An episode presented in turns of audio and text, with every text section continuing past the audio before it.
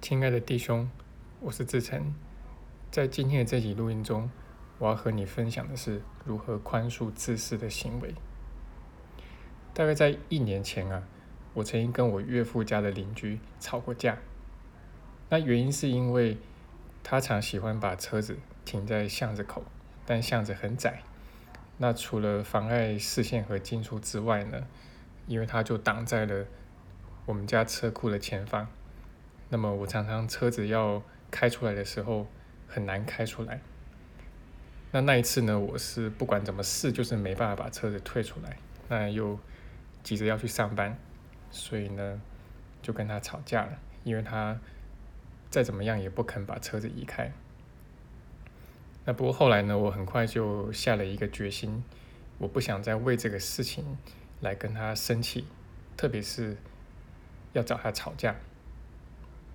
那这就是一个宽恕的愿心了。不过他常常在巷子里面大声的说话，那我常常在家里面会听到。那好像呢，每次听到就会想起之前发生的那一件事情，那也就是好像在提醒我宽恕是一样的。那你会发现很有趣的事情是，你的宽恕对象啊，常常会以各种形式出现在你的眼前，虽然说你不一定有见到他人。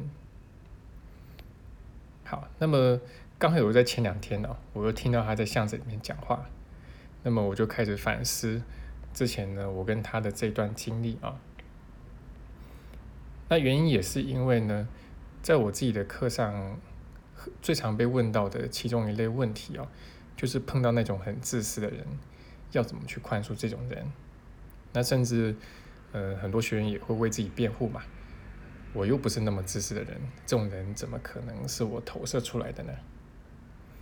那前两天我就在想啊，就是一个人呐，就算他愿意的话啊，那么有没有可能真的做到完全的不自私呢？我们先讲答案啊，答案是绝对不可能。只要这个人呢，呃，他是认同了小我的思维啊，他是用小我的眼光在看待一切，那么他就不可能真的做到。不自私，那这个原因是什么呢？因为当我们认同小我的时候啊，那你会发现这个小我它的一个核心呢，就是我们的自我。所以每一个认同小我的人都是自我中心的。但你会发现有些人他自我中心嘛，但是他是很愿意去做善事的，很愿意为别人考量。但是这种做善事跟为别人考量，他还是从自我的角度出发，就是我认为。在我的观念里面，我认为别人需要什么，那我就去提供什么。哦，那这个就是自我中心。但你会发现在小我的思想体系里面呢，这个自我呀，又肯定是跟这个有形有相的一具身体、一个形体是绑定在一起的。它不会只是一个自我概念。那当我们认同这个小我呀、自我呀、身体的时候啊。那么就会受到一系列的条件限制，包括我们过往原生家庭啊，对我们多少会有一些影响，包括我们所处的文化啦，我们的基因呢，甚至整个人类演化的历史，这些你会发现，呃，都会在我们的身体、我们的自我上面留下一些痕迹啊。譬如说，你去观察人类的一些行为啊。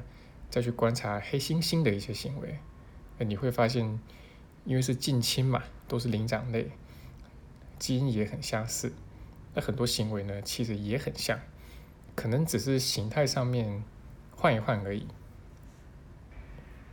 那黑猩猩它当然也有首领啊，它首领就像我们以前的这皇帝一样的，也是有后宫的，那他们也是有这个权力的分配啊，等等。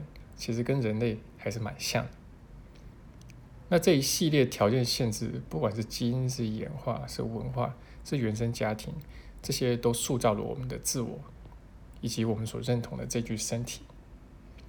那就说一个吧，就是这个身体的感官。那我们知道这个感官是极为有限的，我们的注意力也是极为有限的，一个人的精神是极为有限的，所以我们不可能去知道我们。周遭的每一个人的每一个维系的感受，包括你做的每一件事情，在他们眼里看起来会有什么样的感受。即使我们努力去同理他人，但也不可能真的做到这么维系的同理。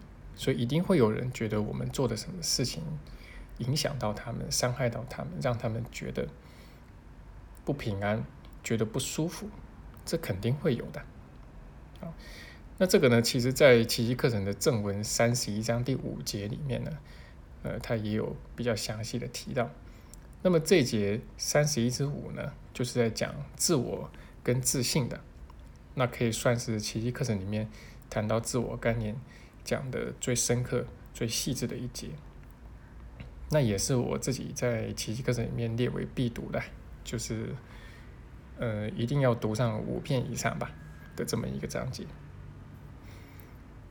那我的意思就是说，呃，即使我们很愿意去同理他人，如果是在小我的思想体系里面，那是不可能做到。那更何况小我其实他每天花了最多的时间。百分之九十以上的时间吧，都是在关切自己，甚至包括我们在关切别人的时候呢，其实也是在为了自己的未来去考量的，因为这个人对我们来说很重要。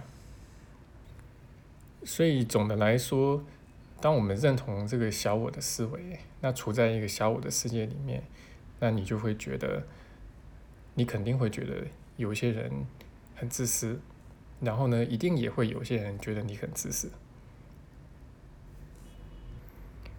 那换个角度来说，一旦我认同的这个自我的话，其实我就跟这位我觉得很自私的邻居没有什么太大的两样了。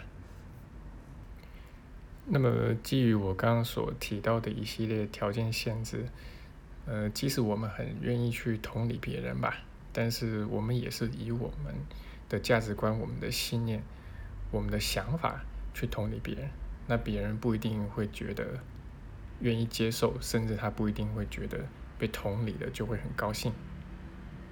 好，那今天讲到的就是我们认同的是自我还是自信？那这个自我呢，他其实受到了很多条件的约束，以及他的眼界很有限，以及他受到过去的影响是很大的，那么不可能产生真正的同理。